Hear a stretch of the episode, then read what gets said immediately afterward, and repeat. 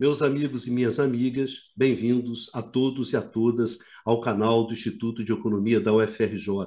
Eu sou Ronaldo Bicário e esse é o Conversas sobre o Mundo Contemporâneo. Nesse episódio, de número 55, dessa mesa redonda que reúne professores do Instituto de Economia para conversar, para debater com vocês o que está acontecendo ao redor do mundo, nesse mundão contemporâneo. Nessa mesa redonda de hoje, nesse episódio número 55, o que a gente gostaria de conversar com vocês é o seguinte: é a seguinte pergunta: existe uma política econômica da extrema-direita?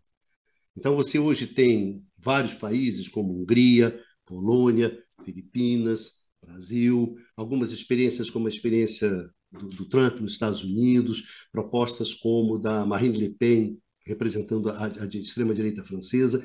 Enfim, você tem um, vasto movimento em diversos países e a questão, e alguns deles chegam ao poder, Hungria, Polônia, Filipinas, Brasil, e a pergunta que se, que, que se faz hoje é: existe uma política econômica da extrema-direita ou não? Ou isso é um quadro extremamente heterogêneo? Enfim, essa é a discussão que a gente vai ter com vocês hoje nesse Conversa sobre o Mundo Contemporâneo, número 55. Lembrando para vocês que vocês podem encontrar esse programa também no formato de, de podcast, nos melhores tocadores aí do ramo, através do podcast canal IE-IFRJ. Então aí vocês encontram no formato de podcast esse programa. Enfim, é isso. Vamos começar então a nossa mesa redonda, que hoje conta com Luiz Carlos Delorme Prado. Tudo bem, Pradinho? Bem, prazer estar aqui novamente. É, hoje um tema que eu acho que vai, vai esquentar aqui. Esse tema hoje vai pegar, né, Pradinho? vamos ver. Ótimo, vamos nós. Eduardo Costa Pinto. E aí, Dudu? Pronto para mais um debate?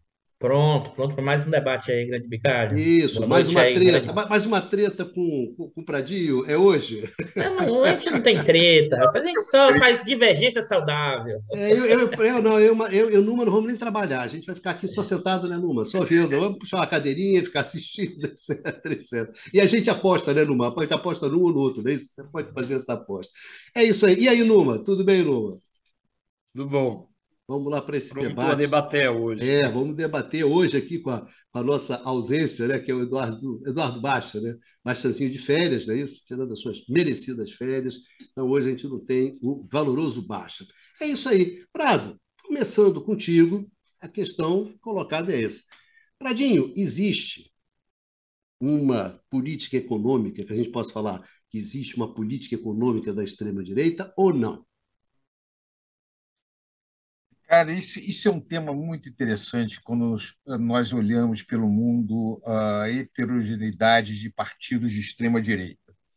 Eu vou começar com o que tem em comum, e o comum não é a economia, o comum são determinados um determinado conjunto de valores, uma visão contra o iluminismo, é, uma certa admiração pelo autoritarismo político, é, a, um, uma exaltação é, étnica nacional, nacionalismo muitas vezes caracterizado por exaltação é, da etnia local, chauvinista, por referência aos estrangeiros, é, uma xenofobia anti-imigrante, antipolítica, é uma das características também é, é uma visão antipolítica, anti-establishment, é, curiosamente, é, essa é uma característica importante. Então, é, é, a primeira questão a apontar é que extrema-direita não é conservadorismo, é uma outra coisa. É, no entanto, quando você pega é, os diversos partidos políticos de extrema-direita, há, há, claramente há uma divisão quanto à agenda de natureza econômica. Em alguns desses partidos de extrema-direita, o nacionalismo, que é uma característica comum em todos eles, se apresenta também como a defesa de uma agenda doméstica, algum grau de proteção comunitária. É, isso, é, isso é claro no caso, uh, por exemplo, do, do, uh, da, do, da Hungria. É, a, o partido do Orbán ele é, essencialmente defende uma agenda de proteção a, a, a, determinados setores locais. Ele, ele, por exemplo, fez uma reforma da questão previdenciária, tem uma posição de, de algum grau de redistribuição doméstica, etc., apesar de ser virulentamente contra imigrantes ou contra não nacionais. Ah, isso ocorreu em menor grau na Polônia. A Polônia é, ela radicalizou muito o seu liberalismo pós é, a, o, a, o, fim do, do regime, a, do modelo eh, do, soviético de socialismo em que, em que eles tinham, né, modelo de economia de comando. É, isso também tem esse tipo de característica. No caso americano, no caso americano é uma situação peculiar, porque a extrema-direita lá se confunde muito quanto é, com o grupo do Trump no partido é, republicano. O partido republicano, tradicionalmente, não é extrema-direita, é conservador, mas não é extrema-direita. Mas agora, certamente, é uma ala extrema-direita que se diferencia também é, a, relativamente pouco no que se refere a questão da política econômica doméstica é, com referência a, a, ao, ao, Partido Democrata. Agora, há vários outros partidos que é, têm uma agenda, é, não é que eles sejam neoliberais, né? porque o neoliberalismo implica a primazia do mercado, extrema-direita não tem esse tipo de visão, mas defende uma agenda de liberalização muito parecida com a agenda de reformas neoliberais.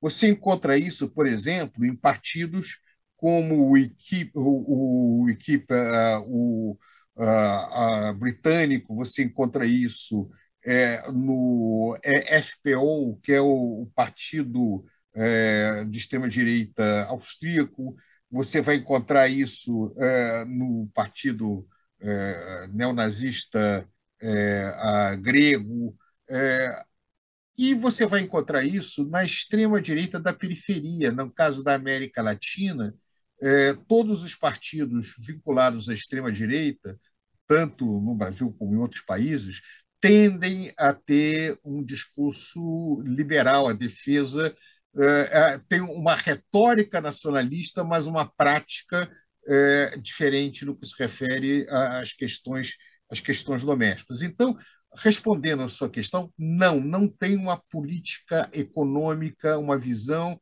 econômica unificada nos diversos é, partidos de extrema-direita. É, os partidos de centro, principalmente quando estão no poder, eles têm uma preocupação de responder mais à sua base doméstica, eles têm uma base mais ampla, inclusive vários deles têm uma base operária que no passado já pertenceu a partidos de esquerda, porque eh, a esquerda, em vários desses locais, ao defender uma agenda neoliberal, não conseguia responder às demandas desses setores de trabalhadores. É, então, esses partidos, o Front Nacional, isso o Luma certamente conhece melhor do que eu, mas também procura falar para essas pessoas também, é, é aproveitar esse tipo de, é, de, de, base eleitoral. Ah, agora, para vários outros, essa questão não se dá, isso é, é, é, é especial, verdadeiro no chamar, na chamada periferia. Isso é, certamente ocorre nos partidos de extrema-direita da América Latina e de outras regiões periféricas do mundo.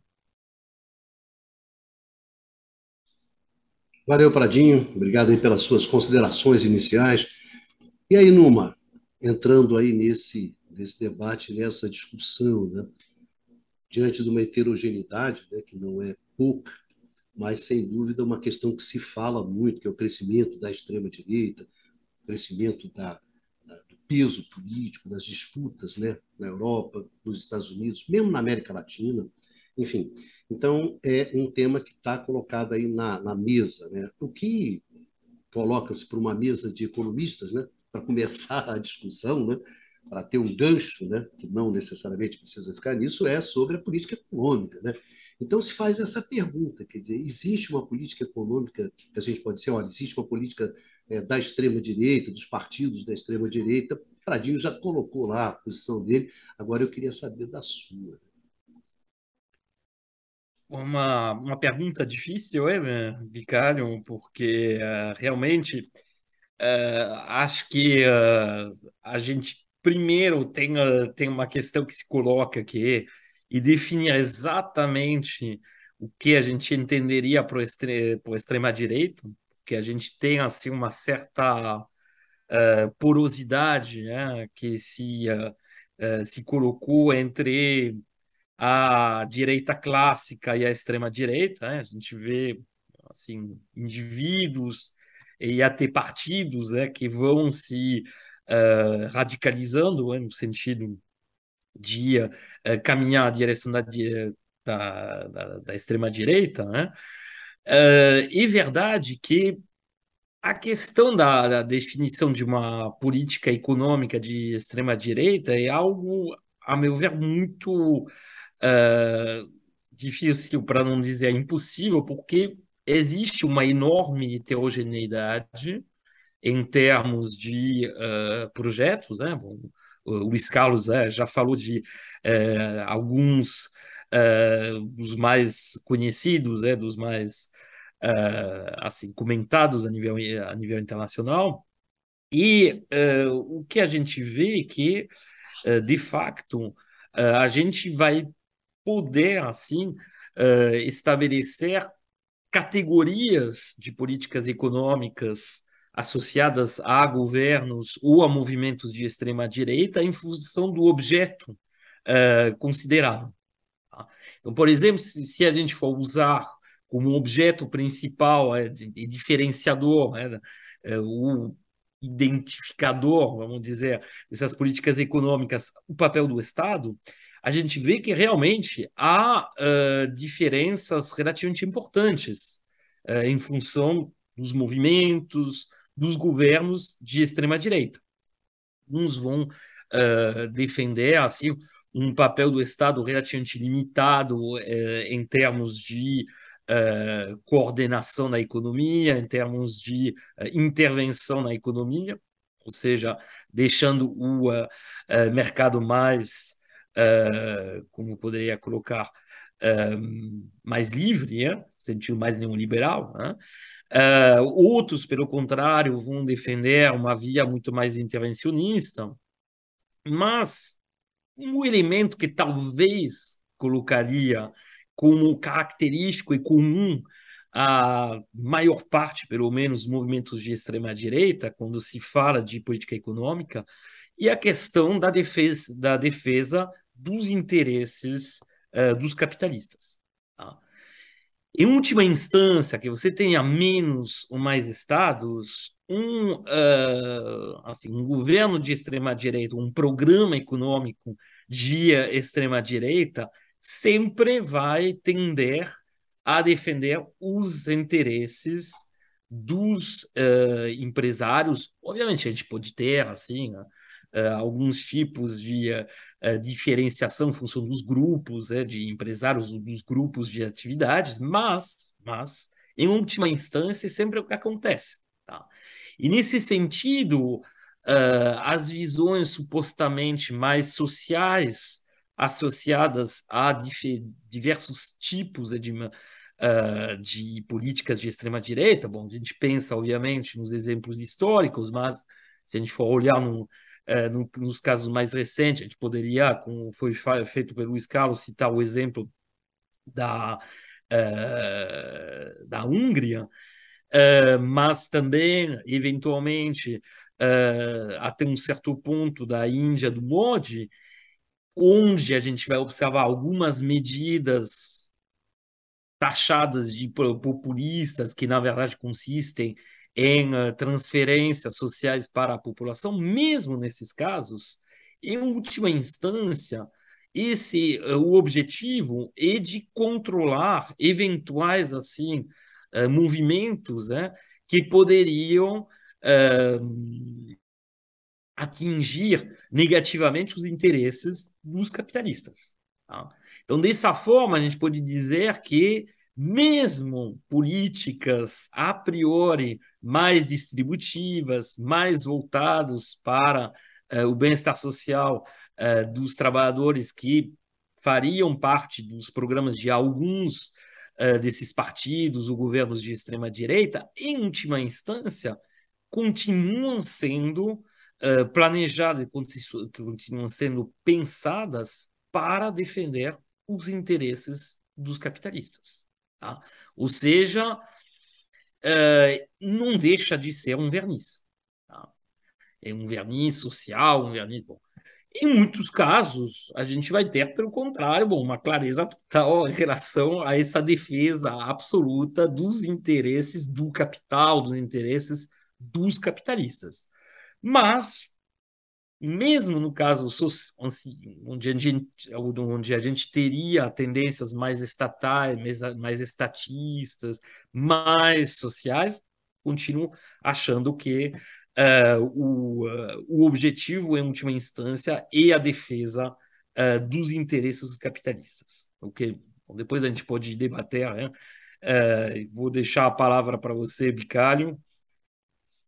Isso aí, valeu, Numa. Obrigado pelas suas palavras iniciais, né, por essa primeira intervenção.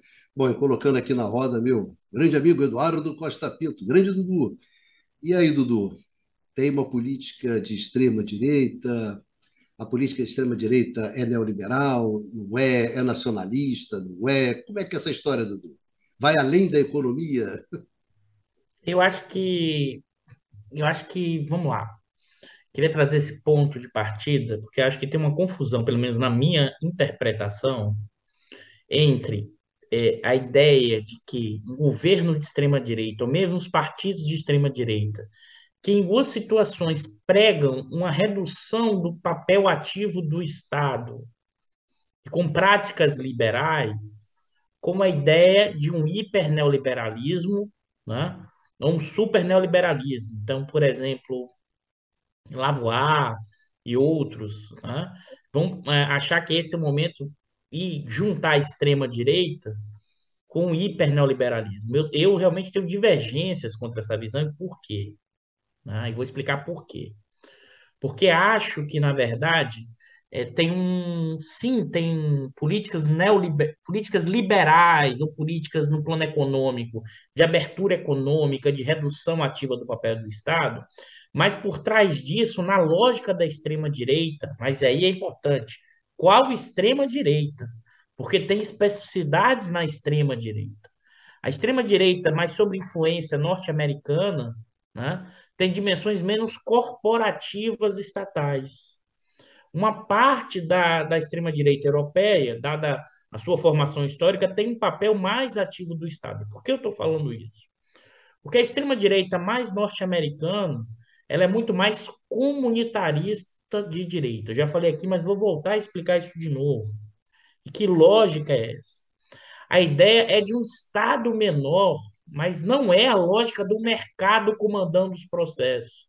Eles pegam, eles pregam um estado menor para que o indivíduo tenha uma liberdade maior, né? que é a liberdade de expressão que ele cita o tempo inteiro, mas ao mesmo tempo o mercado, a lógica de mercado não pode se sobrepor aos valores da família, aos valores tradicionais. Então, isso que foi a e que voltou à extrema-direita norte-americana dos anos 20 e 30, né? e que perde, sobretudo com o avanço do Roosevelt, e que ela fica no certo limbo, ela vai retornar, retornar à, à cena política, porque ela sempre esteve lá.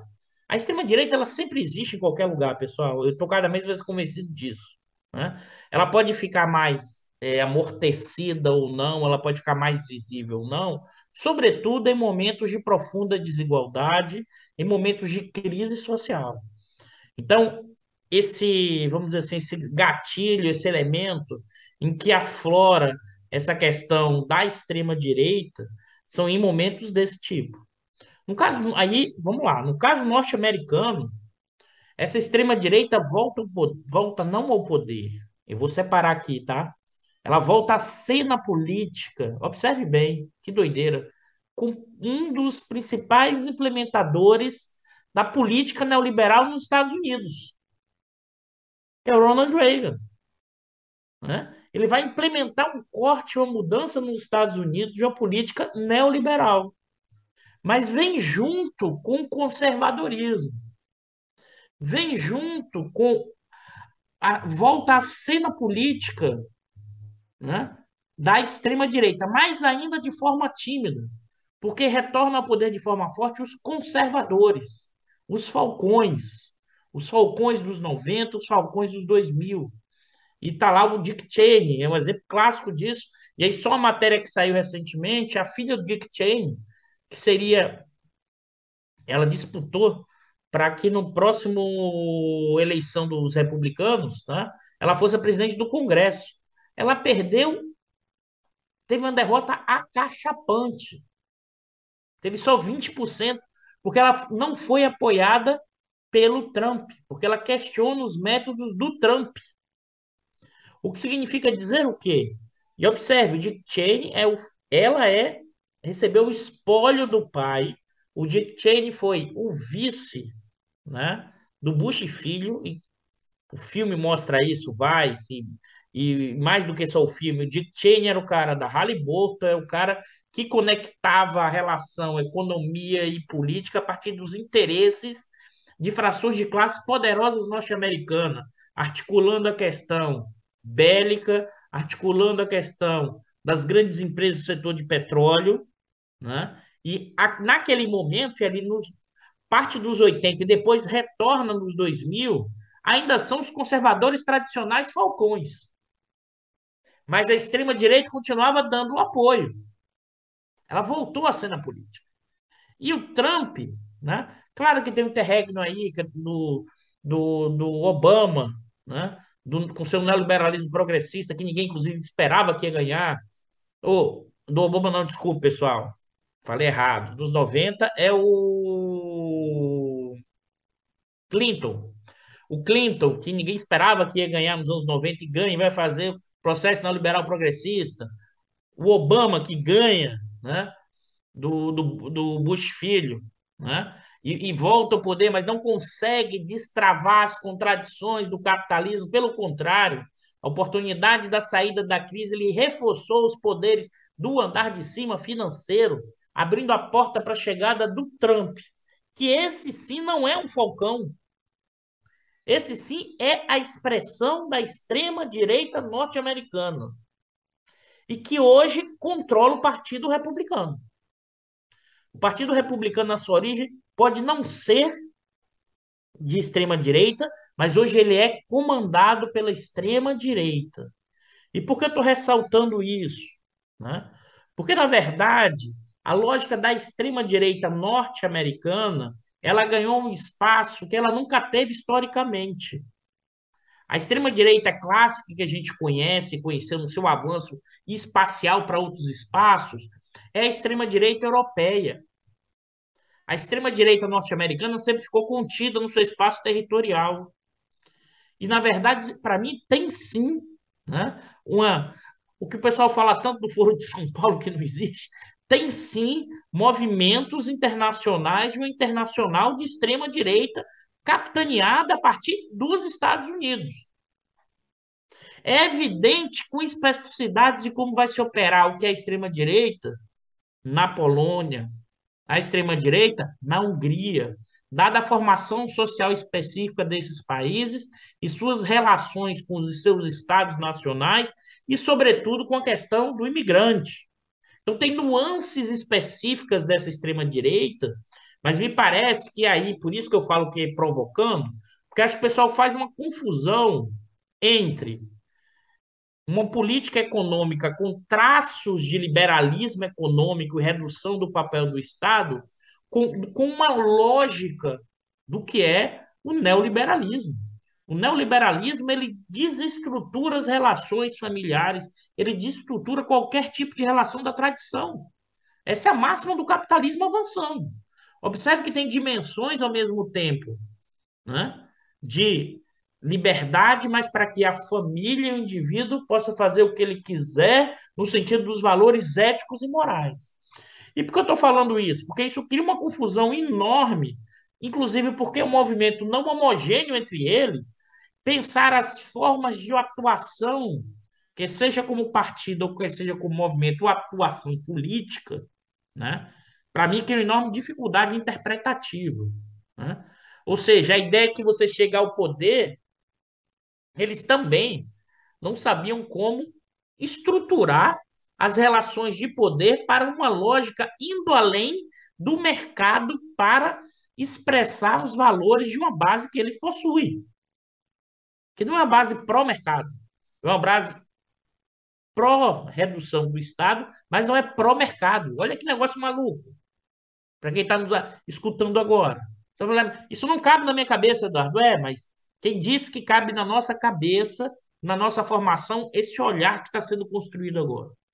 E nesse sentido, quando a gente traz então para a política econômica, é mais complicado ainda. Então é evidente, como o Numa chamou a atenção, essa política econômica mais voltada com dimensões de abertura dessa extrema direita norte-americana, ela reforça a desigualdade. Mesmo esse pessoal dizendo que o quê? Que é antissistêmico. E qual a desculpa que eles dão? O sistema não deixa eu seguir. O sistema não deixa eu distribuir. Você consegue isso eleitoralmente a primeira vez. Mas se você assume o governo e não entrega parte de uma materialidade econômica e social, não tem como você sustentar esse argumento porque você está dentro. Então você perde. Como o Trump. Mas se o que entra não entrega também nada material de volta, ele ganha força. Como ele está agora ganhando popularidade. É isso que, assim, a minha percepção, ou seja, você chegou ao limite de uma política econômica neoliberal mas no seu sentido, não no seu sentido da ideologia, não no seu sentido da tecnicalidade, mas você chegou enquanto um elemento que permite algum grau em determinado momento histórico uma política pública ou política econômica que minimize minimamente as contradições e os conflitos. Você chegou num grau de desigualdade deterioração, no caso europeu e norte-americano, da sociedade, que sem um choque, né? E esse choque aqui é necessariamente de mais Estado, de mais política pública, de mais intervencionismo no seu sentido desenvolvimentista keynesiano, Prado deve estar adorando, né? É, sem um choque, sem um choque desse tipo. Prado agora esperou, né? ele nem, nem aguentou, tá dando risada aqui, não tá aberto para ele, mas ele tá morrendo de ir. Sem esse tipo de choque de política distributiva. Só que agora fazendo a velha provocação, né? O choque distributivo não vem também sem certa mudança nas estruturas de propriedade. Porque o choque distributivo, se ele não vem com uma melhora, em certa medida, da estrutura de propriedade, ele tem limites políticos, não necessariamente econômicos, mas políticos.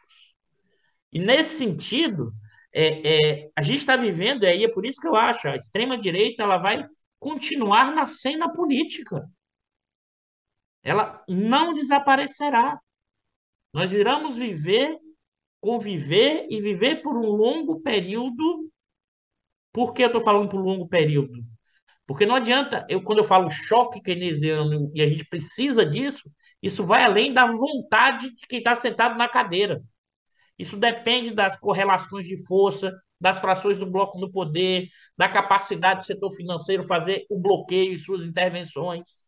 Ou seja, você, nós vamos viver disputas permanentes, né, crescentes, entre o interesse da extrema-direita e a extrema-direita, que, em certa medida, vamos dizer assim, tem uma enorme dificuldade quando chega ao poder de trazer elementos materiais Numa agora gostou também, né, Numa? Por materiais, né? Porque só entrega dimensões ideológicas. Isso garante um pouco. Mas, ao mesmo tempo, você tem alternância política e a política econômica não gira. Mas não gira, e aí você pode dizer, ah, Eduardo, não gira porque está faltando coragem. É isso, mas é mais do que isso. Você vai necessariamente vai ter que ter enfrentamentos nada triviais.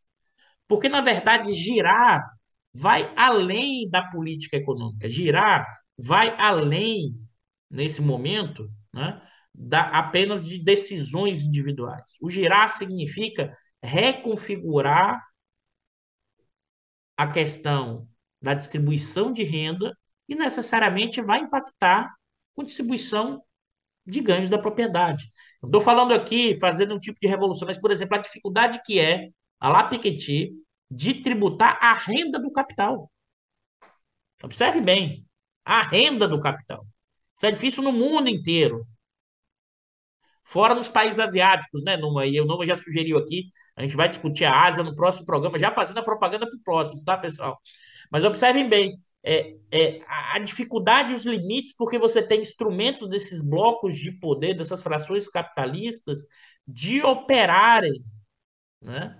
reduzindo esses impactos. Não como uma teoria conspiratória, que essa extrema-direita acredita que, essa, que esses capitalistas mandam em tudo e todos ao mesmo tempo, como um sistema. Não.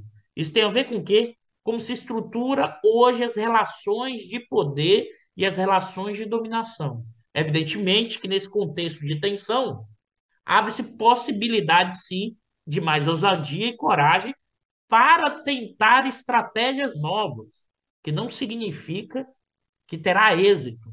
Por quê? Porque o Estado, na minha leitura, não tem autonomia total. Ele pode até construir autonomia relativa e pode arriscar e pode fazer movimentos. E é necessário isso. Mas não necessariamente está garantido.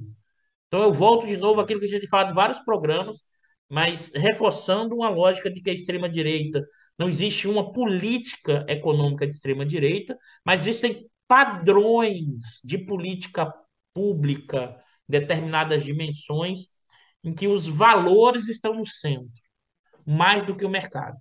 Não é por acaso que os liberais se estapeiam gigantescamente, os libertários, com a extrema-direita norte-americana. Mas é isso um pouco para fazer as provocações. E o pessoal, até o Prado agora deve estar tá dando. Tá aqui. Pô, cadê o fight, Eduardo? Não, agora eu fiz um negócio diferente para passar para vocês. Aí, Numa, hoje quem fez as breves intervenções foi o Dudu. como, diria, como diria o Baixa, as, as considerações breves hoje foram as do Dudu.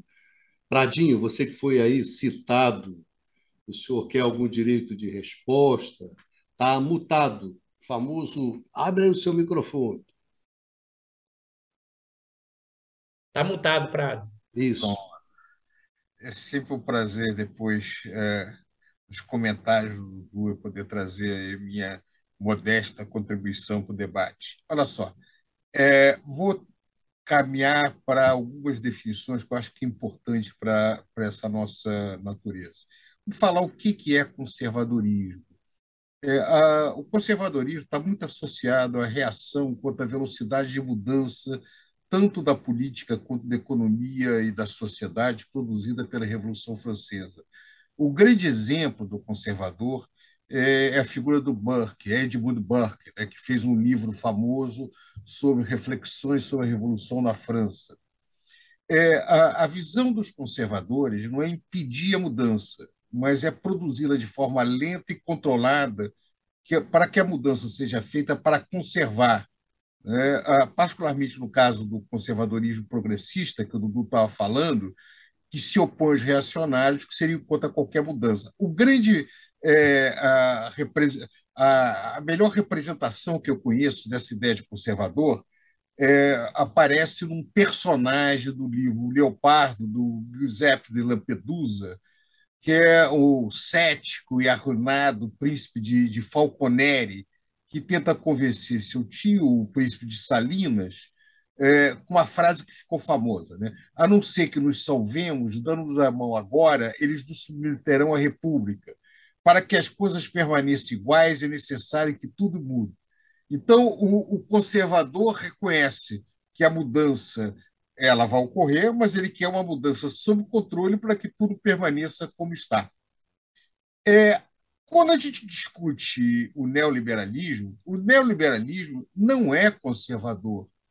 É, ao contrário, o neoliberalismo procura transformar a sociedade é, dentro do seu modelo. Eu vou dar a minha definição de neoliberalismo. Eu chamo de neoliberalismo é, as novas correntes liberais que vão ascender com a crise do keynesianismo no centro e do desenvolvimentismo na periferia, que tem como objetivo promover uma nova ordem econômica a partir de uma grande reforma do papel do Estado e das instituições, para criar uma sociedade que é orientada apenas, ou apenas é fundamental, pelo mercado, e não por outros objetivos, como a equidade, bem-estar social ou desenvolvimento. Então, o, o, o neoliberalismo é, ele é, entende que qualquer coisa que se afasta da promoção da eficiência microeconômica de curto prazo é, é nociva para a sociedade. Então, a, a, busca de equidade, a busca, a busca de é, promoção do desenvolvimento, é, qualquer outra coisa que não seja essa questão de eficiência é vista de maneira, é, é, de maneira suspeita. E como falou muito bem Eduardo, o neoliberalismo, até por ele ser revolucionário, ele tenta alterar a ordem existente, é, uma das características dele é enfraquecer o tecido social é, de diversas formas. E ele não é contrário é, a alguns elementos é, progressistas do mundo contemporâneo, por exemplo, várias questões identitárias. Uma das vertentes do neoliberalismo, aquele que está com, com a gente encontra com Clinton, que a gente encontra é, com o New Labour, é, britânico, etc., ele tem uma visão extremamente liberal na questão é, da, da, orientação sexual, da questão é, de, de, de, políticas é, afirmativas, várias coisas do gênero. Mas, basicamente, ele não está comprometido com nada de mudança social. Ele, ele, nesse sentido, ele é um sistema, ele é um modelo que foi abraçado pelas principais elites é, econômicas contemporâneas, em especial, pelo, mas não exclusivamente, pelo setor financeiro. É, a, o problema é que essa agenda neoliberal provocou e vem provocando uma profunda instabilidade na ordem democrática, porque o neoliberalismo tem uma relação com a democracia muito é, peculiar. Apesar dele fazer sempre o discurso em defesa da democracia, ele defende um tipo específico de democracia. Um, um dos grandes teóricos liberais do século XX, que é Isaías Berlin, é, ele, ele, distingue é, dois conceitos de liberdade: a liberdade negativa e a liberdade positiva. Essa liberdade negativa seria significaria estar livre de coerção, portanto, é liberdade contra interferência de alguém. Essa liberdade é, negativa ela é defendida pelo eh, neoliberalismo. Mas tem uma outra liberdade, que é a liberdade positiva, que é o direito de governar, é o direito de construir uma ordem é, melhor para todo mundo, que é rejeitada pelo neoliberalismo. Então, o neoliberalismo tenta é, reduzir a autonomia da democracia. Ah, você pode fazer o que você quiser, mas não mexa no Banco Central, é, não mexa é, no equilíbrio das contas públicas, é, ah, então ele senão, se, não é populismo, né, Prado? Se não, é, é populismo. Quer dizer, ou seja, a vontade das massas é populismo. É uma distorção da democracia dentro disso aí. Você, você é soberano, mas tem que respeitar as regras mundiais. Se você quer defender a sua soberania protegendo a sua indústria doméstica, você não pode. Então, a soberania com limitação. Bem, esse sistema está entrando em crise ele não consegue é, ter vitórias eleitorais no Ocidente. É, como alternativa dele, é, a, a, como os, os, segmentos conservadores também não conseguem, o que tem ocorrido é uma profunda instabilidade política.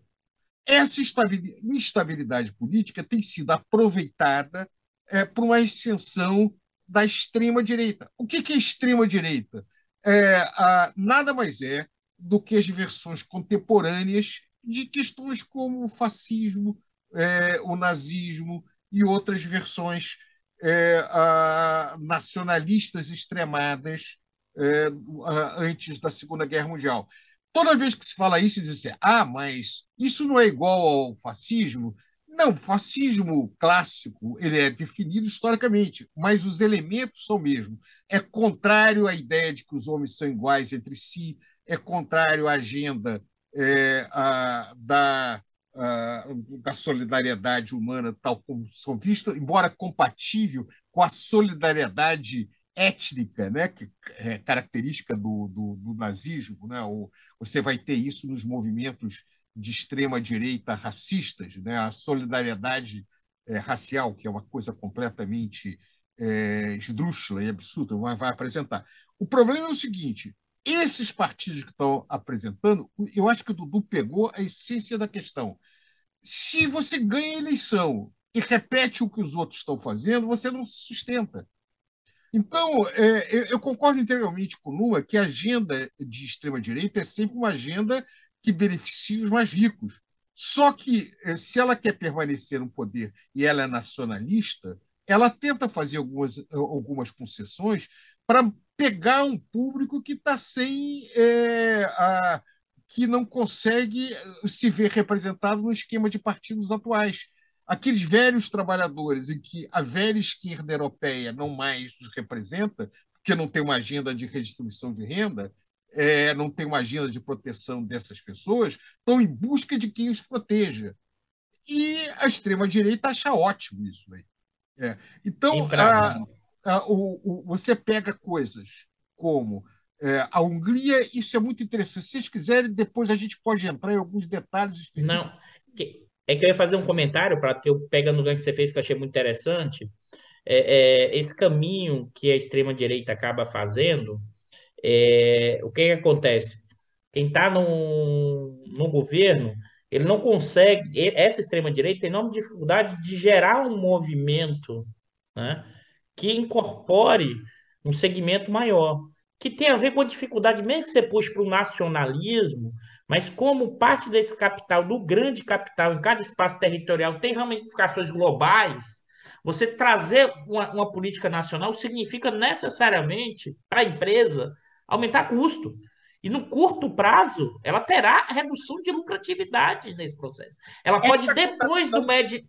Ela pode até no médio prazo, com a, com a acumulação mais interna, voltar a ter lucro. Mas no momento mais inicial dessa reconfiguração, significa reduzir margens e taxas de lucro. E aí esse pessoal resiste à extrema-direita e à esquerda.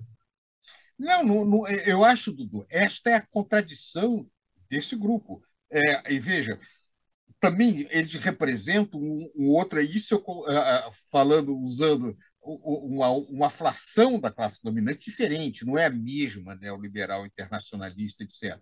É, não é à toa que você vê como aliados da extrema-direita setores de comércio doméstico, setores de propriedade é, de state property, de, de, de é, rural. É, é, rural, o que é de vista shopping center, etc. Capital comercial. Capital comercial e serviços, esse tipo de coisa, que está muito vinculado ao território.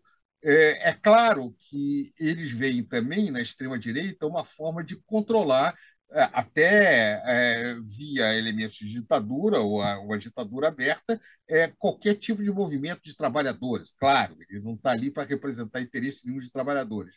Mas, de qualquer maneira, você tem uma contradição. Se você quer ter um apoio amplo, esse apoio você tem que transferir alguma coisa material. E a questão é o quê? É, é, mais uma vez, o que nós temos hoje? Nós temos é, o que eu chamo neoliberalismo, os movimentos neoliberais que não têm que oferecer para a sociedade, eles tentam, é, aqueles progressistas, oferecer alguma coisa no campo de valores, da, das liberdades de escolha da sociedade, dos indivíduos, etc., mas desagregando é, o corpo social. Você tem os conservadores que querem conservar alguma coisa que hoje ninguém quer mais conservar, não sei, muito poucos. É, e a, a extrema-direita também é, o, oferece, que é profundamente desagregadora também, inclusive que ela sempre representa uma parte da sociedade. Ah, o, o, que falta, né, e, e essa é, é, é a nossa é, eterna discussão, é a retomada de algum tipo de projeto que seja mais inclusivo é, e que aí, a meu ver, sai um pouco da discussão mais econômica e entra numa discussão de visão de mundo, passa por algum tipo de, de composição social, de, de, de, de social-democracia, algum tipo de acordo entre os diversos segmentos dentro da sociedade. Esse é o grande desafio contemporâneo, mas essa parte está abandonada. Não tem quem a lidere atualmente.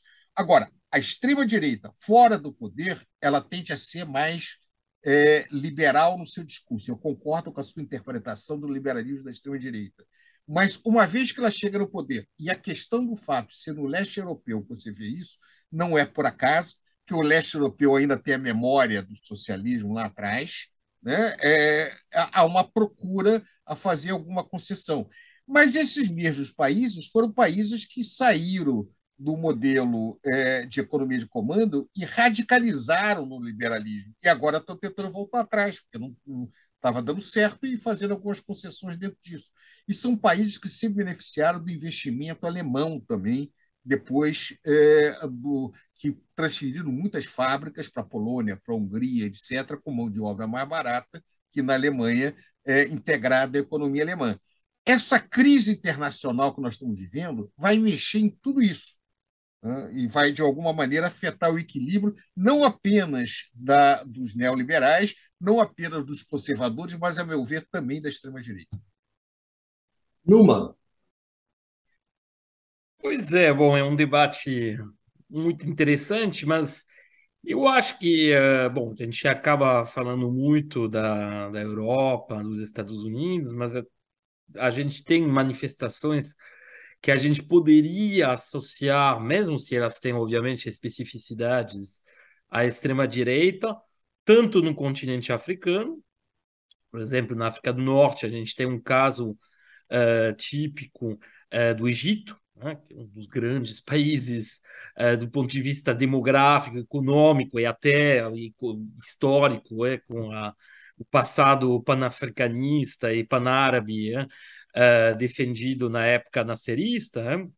e a gente vê que esse ideal, uh, vamos dizer, uh, justamente que era baseado numa, numa concepção mais internacionalista, mais social, com uma certa forma assim uh, de planejamento uh, herdado dos exemplos socialistas, uh, tudo esse, todas essas tentativas, na verdade, de organizações nesses países que, por razões geopolíticas, infelizmente, sempre foram em parte, pelo menos, reféns é, uh, de decisões tomadas pelas potências ocidentais, bom, em particular o caso os Estados Unidos, mas a gente poderia pensar também no, no exemplo uh, do Mossadegh no Irã da década de 50. Bom, todos esses exemplos, na verdade, que deram lugar, a meu ver, o Irã atual pode ser considerado uma forma, obviamente, muito específica, uh, apoiada uh, em certas uh, leituras é, e da religiosas e baseada, na verdade, numa estrutura até de poder uh, que, uh, que vinculada à, à, religião, bom, é uma forma de extrema-direita. Tá? Depois a gente pode conversar, que não tem só as formas clássicas, vamos dizer, observadas nos países uh, ocidentais, na Europa Ocidental, ou da Europa de forma geral, nos Estados Unidos. Tem um caso, obviamente, latino-americano. A gente tem no nosso continente uma ampla experiência, infelizmente, uh, de proteiforma uh, de extrema-direita, de extrema-direita, que aí vai ter características mais ou menos um, diferenciadas em função do, dos países, mas que permanecem uh, como elementos assim como núcleos né, sempre presentes na uh, num espaço, e no caso latino-americano, lá também, como no caso uh, do, do, continente africano, e do Oriente Médio também, eu faria, eu colocaria a importância da questão geopolítica e geoeconômica, porque a gente sabe muito bem que essa Uh, esse casamento, entre aspas, entre interesses geopolíticos, geoeconômicos e uh, movimentos de extrema-direita que defendem grupos, que na verdade assim as, podem ser associados a uh, designados como capitalistas, né, que sejam uh, industrialistas, que sejam uh, ligados ao mundo agrícola, é, a defesa em particular das vamos dizer, da propriedade, da grande propriedade rural, mundo financeiro, é, não é tanta diferença, depois a gente poderia entrar mais nessas considerações, mas tem uma comunidade, vamos dizer, de interesses que se junta com visões, né? Uh, e interesses defendidos pelos países centrais. Então, eu acho que a questão geopolítica é importante também quando a gente sai de um prisma uh, só voltado é, para os países centrais, né? tanto no caso africano quanto no caso da América Latina. Aí, como vocês colocaram, na verdade, e aí juntando um pouco os elementos observados, tanto colocados, é, tanto pelo Luiz Carlos quanto pelo Dudu, é, o que a gente observa? A gente vê que a extrema-direita, ela, ela representa uma forma, a meu ver, do capitalismo e de um certo dos interesses capitalistas se manterem uh, sem, sem ter que abrir mão assim demais né, uh, da questão da uh, como poderia colocar da assim da disciplina dos trabalhadores né? e isso uma vez que outras tentativas já outras outros tipos de governo outros tipos de organização política já não funcionam, não desempenham mais também esse papel. Tá? Se a gente pegar o caso eh, europeu, a gente observa que, de fato, a gente tem visto cada vez mais grandes coalizões meio de centro. Né? A gente tem observado isso na Itália, tem observado isso na, na França. Até um certo ponto, uh, a gente viu isso na Inglaterra, mas acho que o caso francês e italiano são os mais uh, sintomáticos disso, a gente vê uma espécie assim de agrupamento de centro, centro-esquerda, centro-direita, a diferença em termos de política econômica não sendo muito grande, é? que se juntam uh, justamente como defensores de valores uh, democráticos e que usam essa bandeira do, da defesa da, dos, da democracia, né, e vamos dizer de uma democracia liberal, como o basicamente o único argumento a opor às propostas da, da extrema direita, uma extrema direita que de uma forma relativamente hábil vai Lá também, como já falei, um, um verniz, mas vai propor algumas medidas sociais, algumas transferências, ou seja, que tem um discurso aparentemente, um, antissistema, dois, mais favorável, portanto, de mais interesse para o povo e para particularmente aqueles que são cada vez mais excluídos né, dessa uh, dessas mudanças econômicas, porque, obviamente, com as relocalizações produtivas, com a, uma evolução, assim, uma uh, evolução das economias no sentido assim, da consolidação de setores onde a capacitação da, da, assim, dos trabalhadores uh, em termos de estudo, em termos uh, de conhecimento técnico, vai sendo cada vez mais forte, que a gente tem? A gente tem um lumpen proletariado cada vez maior que coabita com uh, um, um, mundo do trabalho integrado, uh, em geral relativamente bem remunerado. Então, a gente tem realmente uma economia e uma sociedade uh, cada vez mais polarizada. Tá? E nesse sentido, é verdade que como a, a esquerda tradicional, centro-esquerda, os partidos assim, a esquerda de poder, a esquerda que exercia uh, poder político, seja que teve que elegeu presidentes, primeiro-ministro, etc., depende dos países, uh, essa esquerda realmente não se interessa mais há três ou quatro décadas pelo por esse proletariado. Tá? e deixou eh, esse proletariado ser completamente, uh, vamos dizer, uh, precarizado, perdeu-se uma, uh, como colocava o, o Dudu, perdeu-se, na verdade, uma organização da sociedade uma solidariedade uh, de classe e uh, elementos organizadores como uh, os sindicatos, como assim os próprios partidos comunistas, né? se a gente for pensar no caso francês ou italiano, mas também no partido trabalhista, no caso inglês, que estruturavam, vamos dizer, essas, uh, assim, essa classe trabalhadora. Não tem mais essa estruturação do ponto de vista político, tá? Ponto de vista social e social e em termos de renda teve uma precarização e quem fala para esse público, como a gente colocou, é a extrema direita. Tá?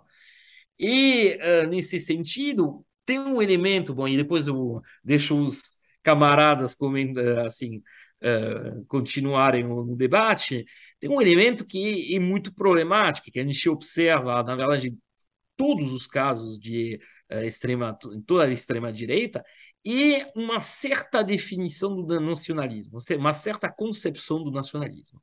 Ela vai, obviamente, mudar em função uh, dos territórios, dos países, mas, mas, basicamente, qual a ideia? Uma vez que você não tem mais Nada. Vamos pensar nos trabalhadores uh, do, uh, dos países centrais. Se perdeu esse, vamos dizer, essa integração social, essa solidariedade operária, essa cultura operária. No caso da periferia, na verdade, você nunca teve muito isso. Aí tem alguns países que até perdem isso. É? A gente observa uh, essa, essa situação, por exemplo, em alguns países mais uh, avançados é, da, economicamente é da América Latina, como o Brasil, como a Argentina, como o México, até um certo ponto, ou quando você nunca teve e que não tem mais perspectiva de ter. Tá? Como no caso de muitos países africanos. Você não tem, ah, se a gente pegar o caso do, uh, do, do, Egito, por exemplo, você tem uma, uma taxa de desemprego de 40%. Tá? Então, você não tem perspectiva de integração no mercado de trabalho, não tem perspectiva, ponto. Bom, a única coisa que sobra o que é? E é orgulho, um orgulho incentivado de ser uh, uh, egípcio, de ser uh, brasileiro, orgulho de ser francês, orgulho de ser italiano, orgulho de ser indiano, e o que sobra. Tá?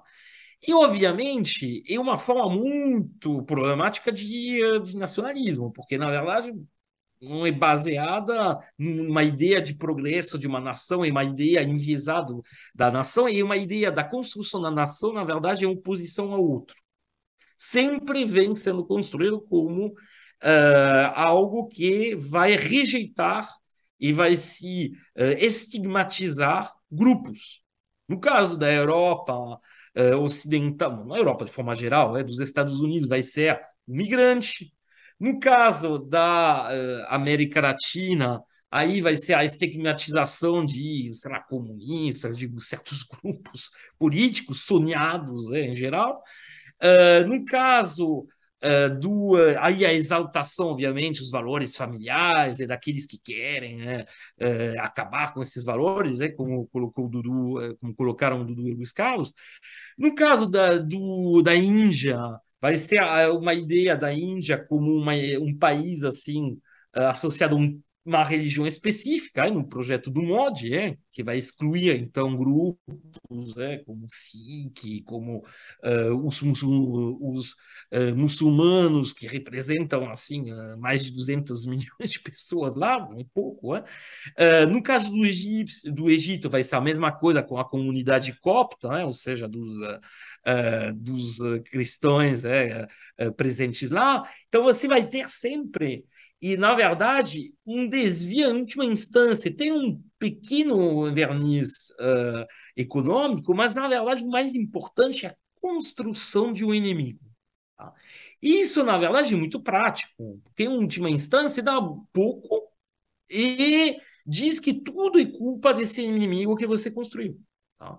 E isso, na verdade, poupa de fazer, um, de ter que uh, dar muitas uh, fazer muitas, uh, assim, mudar muitas coisas no sistema. Na verdade, se mudar nada, né? Você mantém, consegue com isso manter também a, estru a estrutura uh, de poder, você consegue justificar medidas autoritárias. A primeira coisa, que o primeiro sonho de um partido de extrema direita que chegou ao poder, o que é? É acabar com os sindicatos. Tá? Não vamos esquecer disso, tá?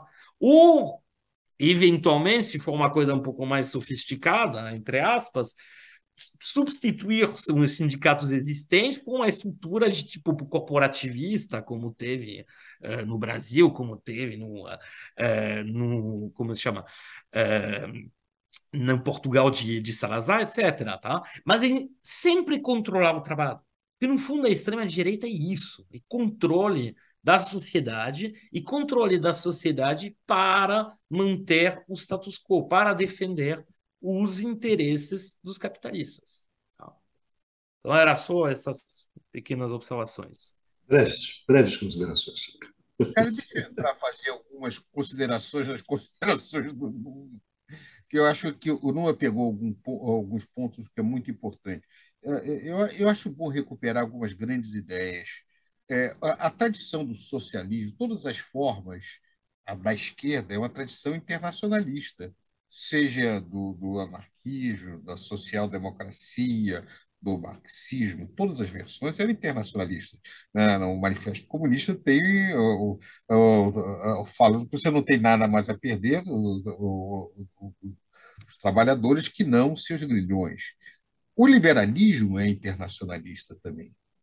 É, o liberalismo tradicional. Um comentário, é... antes, um comentário para não perder a prática, Prado na, no plano das ideias, porque a, a expressão do socialismo real foi nacionalista. Não, pode seguir, Prato.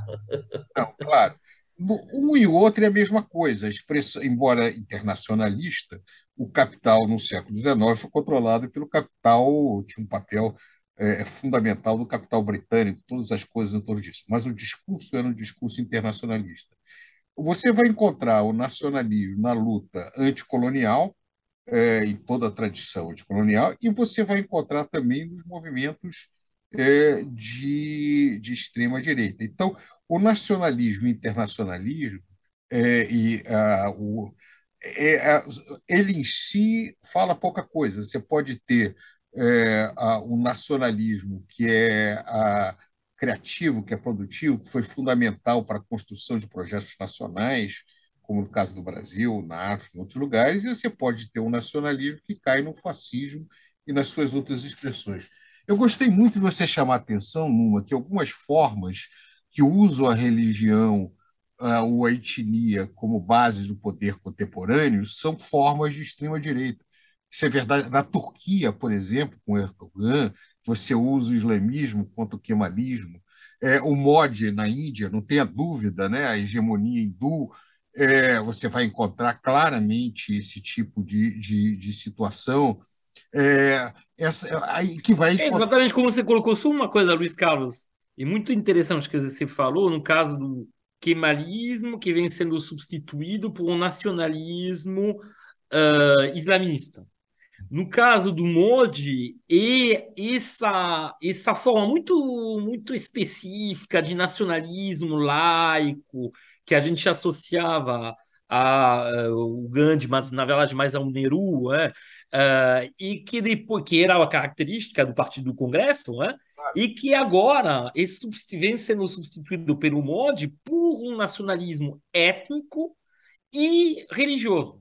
Aí uh, a gente vê que temos essas evoluções, né? E no caso, e sou concluindo, e tem um caso egípcio também. O Egito representou um ideal internacionalista, panafricanista, ah, pan-árabe. A importância do Nasser na questão anticolonial. Exatamente. E vem sendo substituído por uma, um entendimento, assim, pelo atual governo muito nacionalista, voltar, na verdade, muito ligado aos interesses americanos, ou seja, o contrário, ou pelos movimentos que uh, islamistas, tipo a Irmandade Muçulmana, por uma visão muito baseada na religião, e que não é, obviamente, também lá vem definindo, uh, em vez de ser agregadora, ela é, assim, é geradora de divisões, né? Pois é, então é, né, vamos pegar o caso da Rússia, que é muito interessante também. O caso da Rússia, você tem um nacionalismo russo que se coloca o velho herdeiro da Nova Jerusalém, o herdeiro de Bizâncio, que é, que é a grande agenda é, da Rússia atual. Então, não é a União Soviética internacionalista de alguma maneira, mas é um nacionalismo é, russo, é, que, de alguma maneira, é, é, a, se coloca no, no, mundo contemporâneo. Ou seja, a, o, o que me chama a atenção é que nós definitivamente saímos do século XX, o século XXI é muito diferente do século XX, mas nós voltamos para uma agenda que era muito presente nos anos 20 né, que é, é, o papel da direita num mundo muito desagregado. E, e, e que me parece que está na mesa agora é como a gente reconstrói, como a gente sai dessas armadilhas criadas com referência a isso. De onde é possível, de alguma maneira, surgir uma nova esquerda com uma agenda mais inclusiva. É, e eu suspeito, e isso é uma suspeita é, é, um pouco fundada que, de alguma maneira, é, países como, como o Brasil, a Argentina, o Chile, com todas as suas fraquezas, têm um potencial muito grande de retomar alguns dos debates dessa tradição mais é, solidária, apesar das elites terríveis que esses países têm. Agora, também, a, a, Índia é um grande desafio, que a Índia, algumas vezes, você chamou a atenção do Nehru, mas também há forças muito conservadoras na Índia é, é dentro, dentro desse aspecto. Então, eu é quero, um... eu quero, aqui eu estou querendo chamar o cuidado, assim, é claro que é uma linha tênue e difícil entre conservadorismo e extrema direita. Eu estou só fazendo assim, é, porque você tem um mundo mais conservador. Agora, a extrema-direita, aí eu coaduno mais um pouco do que você levantou, Prado. É um alinhamento muito mais do que eram os movimentos nazistas e fascistas com traços atuais dessa dinâmica. Assim, não sei, não sei, Numa, eu queria te ouvir isso, porque, por exemplo, você trouxe a Rússia. A Rússia é um conservadorismo, sem dúvida, mais extremado. Mas, assim, com pendões, mas o quanto. Acho. Queria te ouvir até que você domina mais esse assunto. Quanto daria para chamar de extrema direita, entendeu? É, é, eu, eu acho que a Rússia você tem um ponto antes de passar por Numa é, a, a extrema-direita na, na Rússia é mais representada por figuras que estão tá até na moda agora, com, com Doug, etc. A impressão que eu tenho é que o governo atual tenta ser mais conservador do que do que extrema-direita. Eu não sei até que ponto é verdade. Mas, de qualquer maneira, é, eu acho que o Numa tem um ponto que ele chamou a atenção, que é, a, a extrema-direita, ele, em última instância, ele controla a massa de trabalhadores para é, a elite empresarial, para a burguesia. É, aí a, a, greve, por exemplo, a, a, a, tentativa dos trabalhadores de aumentar a sua participação na sociedade é visto como traição, né? porque se tudo é em nome da sociedade, é, é o movimento social ele, ele é visto, e, e, isso é a base da ditadura é, de direita, né? como ameaça à ordem. E a ameaça à ordem é traição. É, então, o, o enquanto no neoliberalismo você controla o movimento social é, com desemprego, com, com, com, os elementos do gênero, e se você precisar com a polícia também, mas principalmente com a força econômica, na extrema-direita você controla com, com, com poder político, com peso do Estado.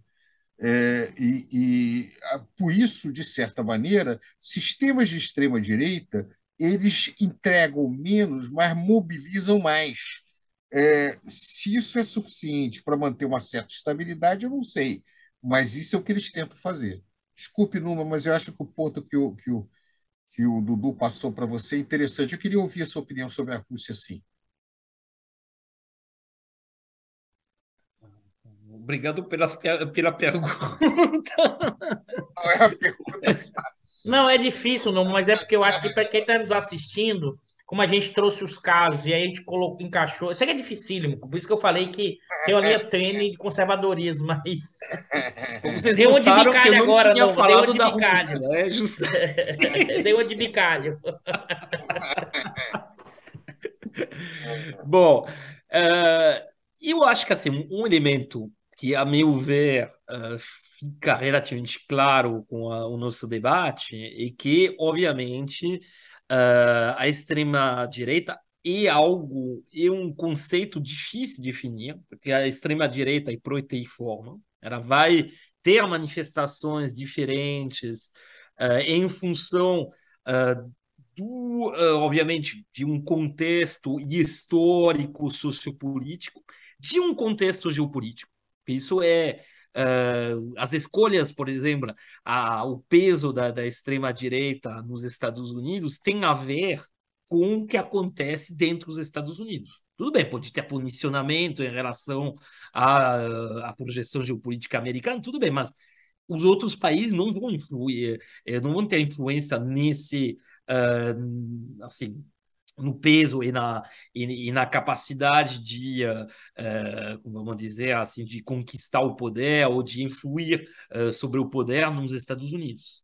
Pelo contrário, em muitos outros países, se vai ter graus diversos de intervencionismo por parte das potências centrais ocidentais, é, e que vai depender justamente da dependência desses, desses países. No caso da Índia, por exemplo, o peso da, vamos dizer, eh, da geopolítica e da intervenção dos países ocidentais é quase nulo, porque a Índia tem, pelas suas características históricas, pelo não alinhamento que, que, que ela observa, na verdade, desde a independência, desde, desde 48, eh, a Índia, pela, sua, pela inércia gigante ligada às sua população, seu peso demográfico, tudo isso faz com que as lógicas dentro da Índia vão ser relativamente impermeáveis a essas influências geopolíticas.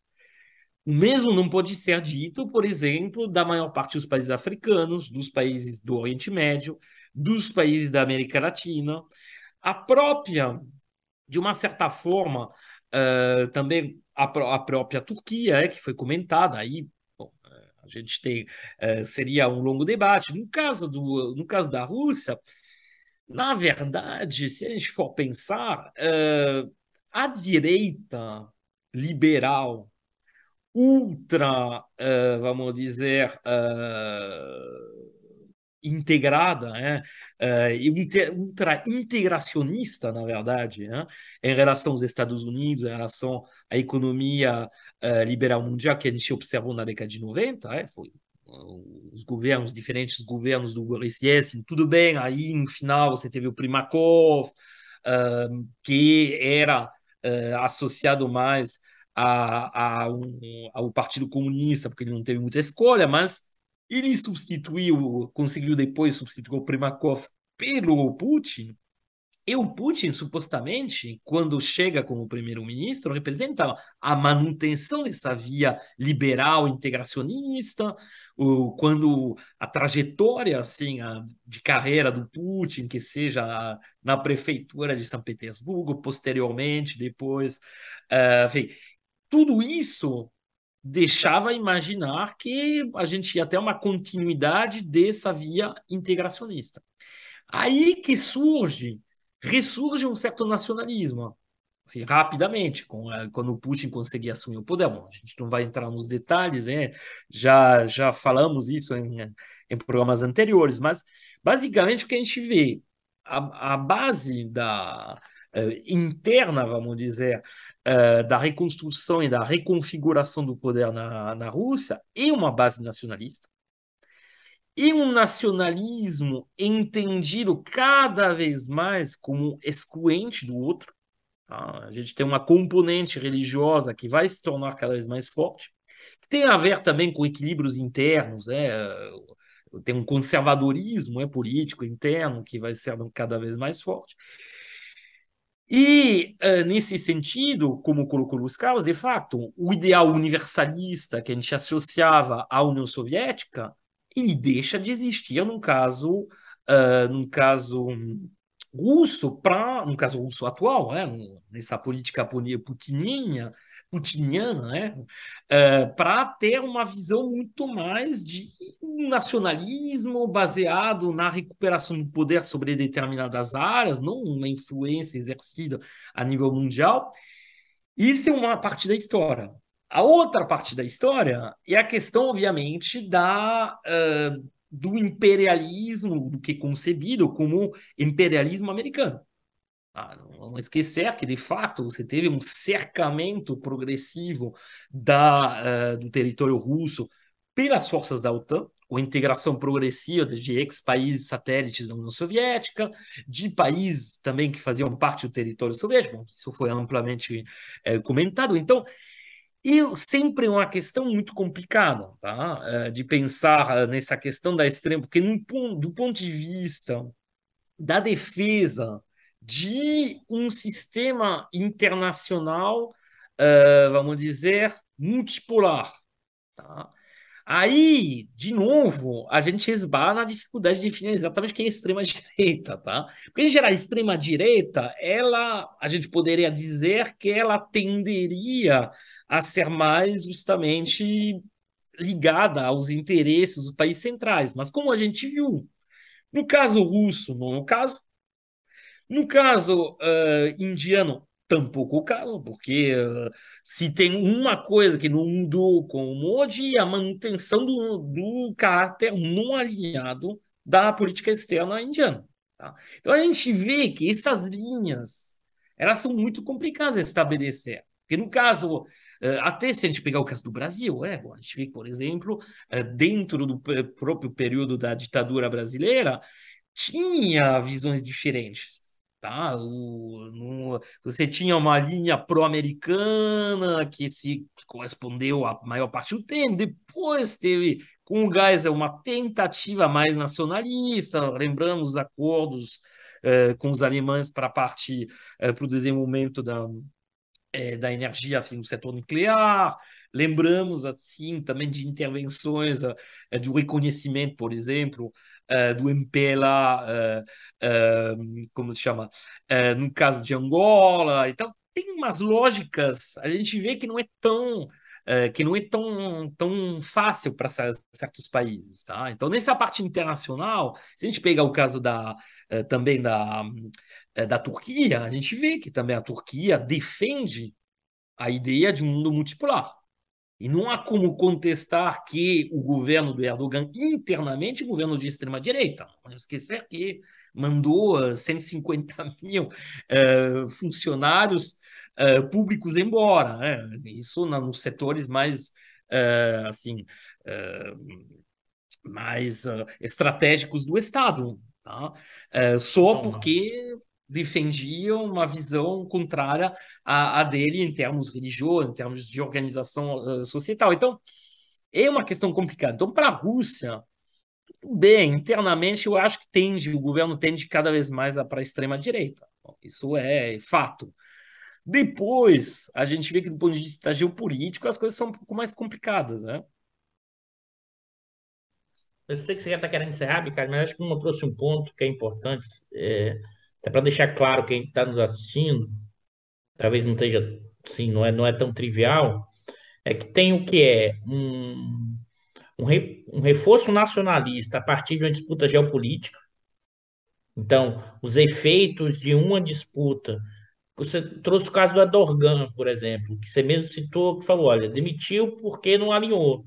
Mas, em parte, lá atrás, como você teve um golpe, você passa a ter uma certa legitimidade para dar os contragolpes, mesmo que isso signifique passar por cima de determinado procedimento. Então, tem uma dificuldade aí de uma linha limítrofe entre direita e extrema-direita, mas acho, Numa, que eu vou te dar até um direito de resposta. Por exemplo, acho que os governos militares brasileiros, eles são de direita clássico. Porque acho que a questão da extrema-direita passa por uma eliminação do outro, uma coisa racial, uma coisa mais forte de destruição do outro, ou seja, com dimensões mais fascistas associados à questão de eliminação completa no sentido é, racial, no sentido não só ideológico, vamos dizer assim, não sei, não sei. Eu, eu, é por isso que é a linha limítrofe mesmo, e é por isso que a gente faz esse debate aqui, para a gente no mínimo, arrumar mais confusão para vocês que estão assistindo, pessoal. Deixa eu, eu reforçar a sua posição. Esse é o meu entendimento também. O, a, a, a ditadura é, militar no Brasil ela é uma ditadura de direita clássica latino-americana, com todas as aberrações, torturas, tudo que, que, que a gente conhece da história. Por isso é um pouco complicado. A questão da Rússia é complexa, porque na Ucrânia você tem é, segmentos de nazismo explícito, são os defensores de bandeira, que era justamente aqueles setores que se aliaram ao nazismo durante a Segunda Guerra Mundial. Então, é, pode parecer que, ao a gente discutir o viés de extrema é, direita, no caso é, da Rússia, está deixando de reconhecer que também é, na na Ucrânia, você tem é, segmentos ainda mais radicais, não tenha dúvida quanto a isso. Por isso a questão é um pouco complexa. Como nós estamos fazendo, nós estamos discutindo o mundo com toda essa zona cinza, é interessante quem está nos ouvindo entender que é, alguns aspectos nós vamos saber o que vai ser no decorrer do tempo. Quer dizer, para onde e, e, eu acho que o Lula pegou num ponto muito importante. É, é, muitas vezes, o que é internamente é, extremado e, muito ruim para a população doméstica pode ter uma consequência internacional interessante no sentido de quebrar a, uma, um, uma hegemonia que pode ser, e é cada vez mais, muito negativa para para a convivência internacional. Dizer, não há dúvida, e nisso eu compartilho a interpretação, de que setores é, é, do, do Ocidente, enquanto na Guerra Fria, só para pegar um exemplo, é, a natureza das políticas que eram impostas à América Latina, por um lado, é, havia um elemento de compulsão muito forte, até mesmo de golpes de Estado, por outro lado, havia atração, havia não apenas o chicote, mas havia também a cenoura, havia programas de transferência, programas de apoio. Nós estamos vendo é, o centro cada vez mais oferecer para a periferia muito mais ameaças do que oportunidades. Mas isso é uma, é, é, é uma agenda diferente da que nós estamos discutindo agora. Só para recuperar o que o Bicário, a pergunta do Bicário de início, é o seguinte: a extrema-direita a, corresponde à extrema-direita uma política econômica unificada, o que me parece que nós estamos caminhando no sentido de reforçar aquilo que eu coloquei no início. Não. Na verdade, é, a, a extrema-direita é muito mais difícil de se definir o que, que é, e tem várias políticas econômicas compatíveis com a extrema-direita, é, porque ela depende muito de condições é, locais, mas é, a extrema-direita ela é sempre uma defensora do capital. Pode variar o segmento do capital e ela é sempre uma disciplinadora do trabalhador. Então, mesmo quando ela faz eh, concessões, essas concessões são sempre parciais e, e são em nome da manutenção da estabilidade do desse tipo de regime. Vou aproveitar essa deixa para caminhar aqui o encerramento. Né? Eu acho que a gente poderia fazer uma outra outro programa, Prado, que seria: existe uma política econômica de esquerda? A gente podia fazer um programa isso. Acho não, que depois... boa, boa, tem que fazer três boa. programas. Tem que fazer... É, é isso, né? E eu acho que a conclusão, bom, é que na verdade. 50 programas, numa três é pouco. É, então a gente faz o próximo sobre a Ásia, né? E promete para vocês que né, o outro vai ser sobre Existe uma política econômica de esquerda hoje? A gente pode fazer essa pergunta. Né? Mas, bom, é, bom. na verdade, é, é, aquilo que a gente começou, né, Prado, colocando né, a questão na, na, no âmbito econômico, né, na dimensão econômica, na, na verdade, tentando definir a extrema-direita através de uma política econômica, né, a gente vê que isso é, é, é, é muito complicado de fazer, né? um reducionismo muito grande. Né? Na verdade, a questão da extrema-direita hoje no mundo ela vai muito além da economia. Né? Tentar, talvez, definir pela economia, né? ou por uma política econômica empregada, é, é uma, uma, forma equivocada. Né? Você não, não vai conseguir fazer essa, essa questão. Envolve outras que são muito mais é, talvez muito mais dramáticas né, no mundo de hoje do que é, é, é a simples questão econômica. Né? Os economistas não explicam tudo, né, Prado? No fundo é isso. Né, é até essa pretensão. É, não... Os economistas, na verdade, explicam muito pouco, né? se você for para ser honesto. Mas é isso. Eu acho que a gente esgotou aqui, a gente já conversou bastante aqui com, com o pessoal sobre esse tema, né? Então, eu gostei dessa ideia, Dudu, essa ideia da, da política de esquerda. Vamos fazer esse programa, vamos fazer, que vai ser interessante. Então, não foi eu... minha, não, Bicalho, foi sua ideia. Não, é que vocês falaram tanto que eu fiquei com a dúvida, né? Eu fiquei aqui quieto ouvindo, né? Porque esses caras falam pra caramba. Se o âncora for falar também, vai às 5 horas da manhã, não vai estar aqui nessa, nessa A ideia discussão. foi sua agora no final, não foi minha, é, não. Vamos pensar, né? Vamos pensar fazer. Bom, eu gostaria que vocês encaminhassem, né? Os comentários finais de vocês, de cada um de vocês, sobre, sobre esse tema. Né? Décima uma fechada, breve, né? Eu posso começar que eu vou breve mesmo. Oh, vou, não prometa coisas que você não Eu prometo que eu vou falar em dois ah, minutos, ah, tá, tá, bom? bom tá. Porque eu já falei muito. Vou marcar aqui dois minutos. Não, eu acho que esse programa, e acho que quem vai assistir aqui, chegar até o final, quem chegou, né? É, mostra uma coisa, uma enorme dificuldade de compreendermos o momento contemporâneo. E por quê? Porque ele é um momento de uma profunda transição que nem sabemos para onde vai, ainda ninguém sabe. Marcado por um processo profundo de precarização, um processo profundo de esgarçamento social, um processo profundo que não temos claros rumos a seguir no sentido claro, e aqui todos nós, num rumo que seja mais distributivo, que seja mais igualitário, é o que a gente pensa. Né? Evidentemente, é, num cenário, como a gente já falou aqui em outros programas, de crise ambiental, de crise política, de crise da democracia, de disputa hegemônica, num contexto de guerra, assim, num contexto de pandemia recentemente. Ou seja, a gente está vivendo num mundo de profunda instabilidade. E o que a gente faz aqui no programa, pelo menos é nossa, é mais do que fechar um assunto, a nossa conversa é para que vocês pensem a partir de nossa conversa, reflitam, critiquem, avancem, mais do que chegar com respostas prontas, é a gente apresentar para vocês a complexidade do que é o mundo, porque esse é o contexto atual. Mais do que chegar com a resposta pronta, mais do que chegar com uma coisa, é isso, aquilo, aquilo, aquilo outro, eu acho que esse programa, para mim, pelo menos, na minha na, na conversa que a gente teve aqui hoje, mostrou o quanto a gente compreende de muitas coisas e não compreende de muitas outras, mas a ideia é tentar compreender a partir da conversa, do debate, do diálogo e tentar pensar esse mundo né, em profunda transformação, claro, para compreendê-lo e buscar transformá-lo. É isso. Dois minutos, Bicário. Valeu, Dudu. Obrigadão. Numa, Nuninha, Não vou prometer os dois minutos, né? Porque...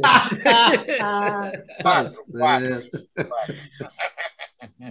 Então, é, bom, realmente a gente poderia é, falar muito mais, né? E, e, observar e comentar e analisar ainda mais aspectos, como a gente tentou abraçar, eu espero pelo menos, né?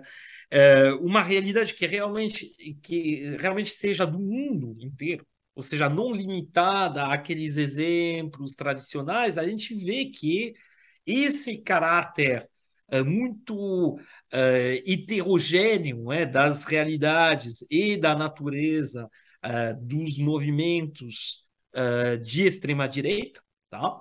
E eu acho que, na verdade, o que mais, uh, que muito interessante, obviamente, e ver uh, o que acontece em países assim, uh, onde a gente vai uh, observar justamente diferenças importantes em relação à visão de mundo que a gente tem na, na extrema direita ocidental, vamos dizer, né? a gente bom, tentou explorar um pouco isso. E eu acho que assim a gente pode ter deixado uh, a ideia, uma ideia muito, vamos dizer,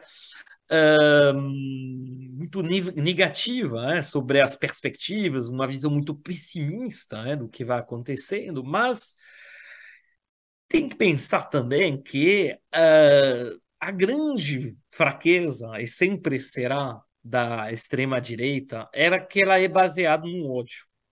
Ela é baseada na divisão, ela é baseada na exclusão, ela é baseada, na verdade, num sentimento, nas tendências piores, tanto em termos individual quanto em termos societal. Tá? E, historicamente, ela sempre acaba sendo derrotada. Aí o tempo durante assim que vai demorar para derrotar vai depender dos países, vai depender, mas a gente teve exemplos no caso no caso latino-americanos, né, que mostram que as coisas também uh, que essas visões não prosperam para sempre. Tá? Uh, a gente tem também índices uh, de reconstituição, mesmo assim parciais da assim de, de uma esquerda mais uh, voltada para as suas características originais, em particular uh, para a questão da justiça social, da distribuição de renda, da limitação do poder de influência dos capitalistas na sociedade. A gente viu isso com Podemos na Espanha, vimos isso na eleição recente na França, com a escolha de um líder para a esquerda, que era, era o Mélenchon, defendendo um programa, um programa realmente esquerda, enfim. Vimos isso por um tempo uh, na, no Reino Unido é, com o Corbyn, a gente viu a influência que vem exercendo a ala da esquerda no Partido Democrata, né, inclusive puxando para os grandes pacotes é, uh, de investimento, no setor de saúde, no setor de transição ecológica, uh, na Uh, assim, no sentido da do início, um início tímido, mas um início mesmo assim de reconstituição de uh, um estado de bem-estar social. Então, a gente vê que uh, essas uh, há sempre assim uh, também grupos e constituição de vamos dizer de agrupamentos né, de, de pessoas, de movimentos né, que vão contra esses, essas tendências, essa que poderia parecer inexorável, é do jeito que às vezes, assim, com o retrato que a gente fez, é, eu acho que é, é mais o medo que domina do que outra coisa, tá? E nesse sentido, o prometido programa num próximo que será sobre a Ásia, mas depois sobre o que é uma política eh, econômica de esquerda é fundamental. Tá?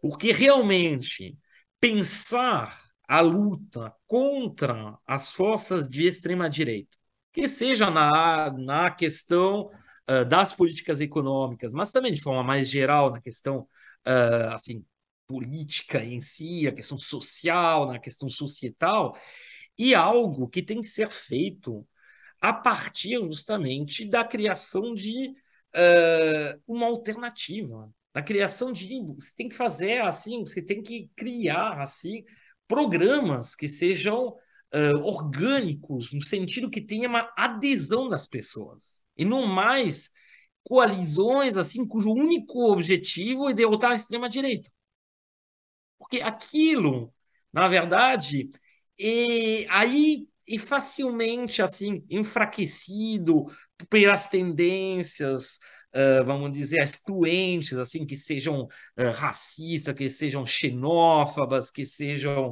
uh, de exaltação de costume, etc. Tudo isso, você tem tudo um substrato, vamos dizer, uma espécie de um, hegemonia cultural que vai sendo, que vai sendo criada justamente que alimenta essa extrema-direita.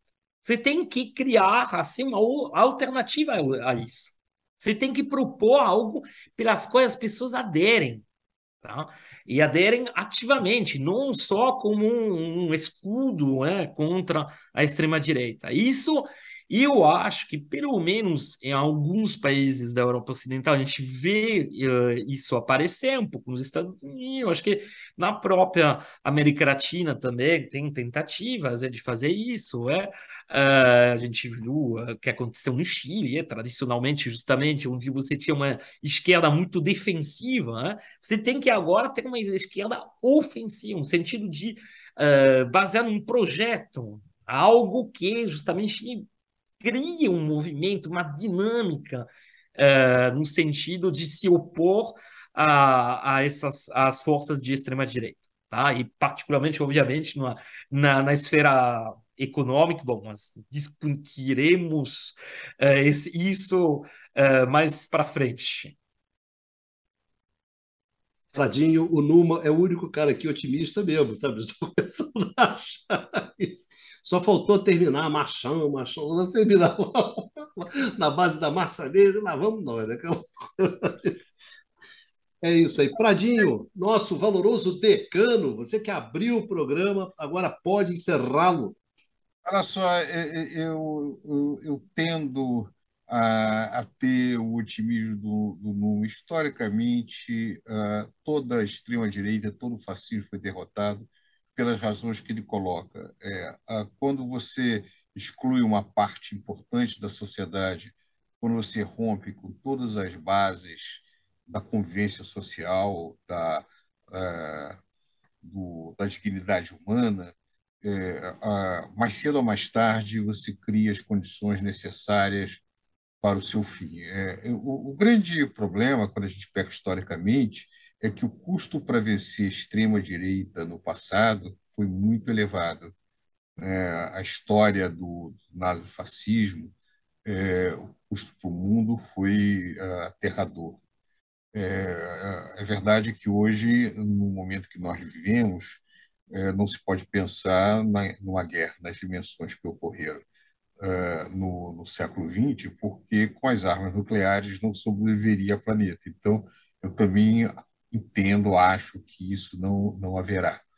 É, no entanto, é, é, importante, e para quem está nos ouvindo, eu acho que a, o Dudu apresentou essa, esse aspecto, é importante que eles entendam, que o nosso papel aqui não é chegar a conclusões, a afirmações é, peremptórias e definitivas, mas é apresentar a nossa própria perplexidade, as nossas próprias dúvidas e mostrar, de certa maneira, como é que se faz ciência, ciência social, que se faz indagando num mundo que é muito difícil de, de, de, de captar é, numa visão é, superficial.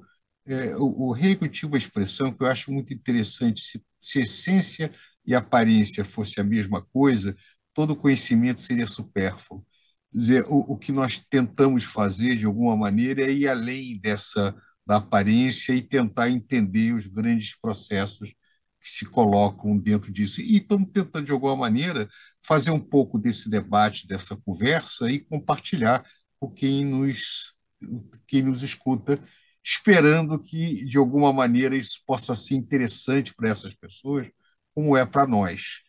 Então, eu, eu, mais uma vez, fico estou muito satisfeito da gente fazer essa, essa conversa. Tem sido sempre um prazer muito grande e uma oportunidade de trocar ideia com amigos, que nós fazíamos com muita frequência no cafezinho. Não temos feito mais no cafezinho, mas nós temos mantido, depois da pandemia, essa, essa possibilidade de fazer essa, essa conversa com um público mais amplo. Acho que é isso, Bicário. Eu tenho que confidenciar para o público, Bicário, que se dependesse do Pradinho, pessoal, ele fazia essa conversa duas vezes por semana. A gente está gravando numa segunda-feira, terminando agora meia-noite e 52, tá? Só para vocês terem Uma ideia. da manhã. É, o problema é o seguinte, gente, nós temos um, é, um grupo que todos eles com muitas atividades, inclusive eu. Então, a gente encontrar um momento comum para fazer isso é dificílimo para todos nós. Esperamos que esse esforço nosso, de alguma maneira, seja útil para quem está nos assistindo. De qualquer maneira, é muito divertido, pelo menos para mim. É, a gente faz porque é divertido, né? Bem, senhores, obrigados a todos, a Numa, Costa Pinto, Pradinho, participação né, mais nesse É, número 55, né? Número, já são 55 programas, né? É, conversa sobre o mundo contemporâneo. Agradecer muito ao pessoal, né? A todos e a todas que nos acompanham, já acompanham já há dois anos, né? E tem muita gente que, é, que tem acompanhado a gente ao longo desses dois, dois anos e meio, já vamos daqui a pouco para três anos de programa. E desejar que a gente se encontre aqui mais uma vez né, no canal do Instituto de Economia da, da UFRJ, aqui no Conversa sobre o Mundo Contemporâneo. Né? Então, um grande beijo em todos e em todas, né? e, e, e, e a gente se vê por aqui. Enfim, se cuidem. Vida pera, que pera, segue. Peraí, peraí, que eu não tenho como não falar Olha, pessoal, o Bicalho botou até ó, uma fotinha atrás dele para fazer bossa, hein? Olha lá. Isso aí foi uma caricatura que os alunos, os alunos me deram uns 10 anos atrás. Exatamente.